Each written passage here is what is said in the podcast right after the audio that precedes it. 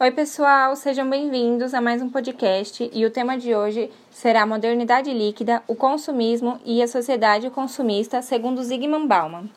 Para dar início, precisamos entender que a modernidade é um período histórico influenciado pelo iluminismo, onde o homem passa a reconhecer a si mesmo como autônomo, autossuficiente e universal.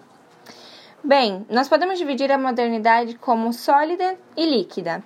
Na modernidade sólida, as características são a ordem, a repressão, a dureza, a regulação e a fixidez nas relações sociais entre o sujeito e as instituições sociais, que se contrapõe à modernidade líquida de Bauman, que se caracteriza como menos estável, fluida, que não tem uma forma exata, pois, assim como o líquido, se esparrama. E segundo Bauman, nós viemos de uma modernidade sólida e estamos numa líquida, visto que hoje tudo é imprevisível, as coisas mudam a todo momento e muito rapidamente, quando há 60 anos atrás não era exatamente assim. E para comprovar isso, temos a sociedade consumista e os relacionamentos líquidos. O consumismo sempre existiu, pois desde sempre os povos precisavam comer, se aquecer, enfim. Porém, não era a centralidade de uma sociedade.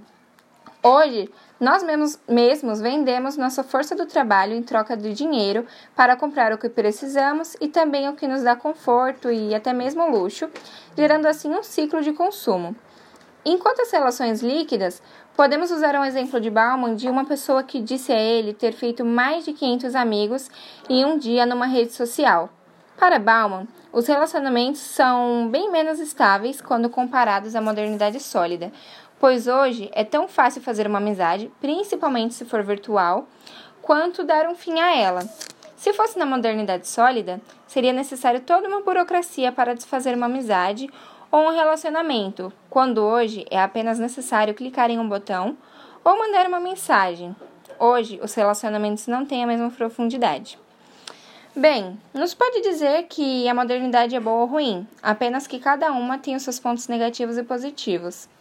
Na sólida, por exemplo, não se tem a incerteza do amanhã e a superfluidade da líquida.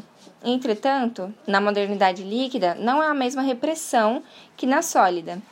Enfim, espero que tenham entendido um pouquinho sobre o tema e que tenham instigado a procurarem sobre o assunto quanto sobre Zygmunt Bauman, pois é interessantíssimo.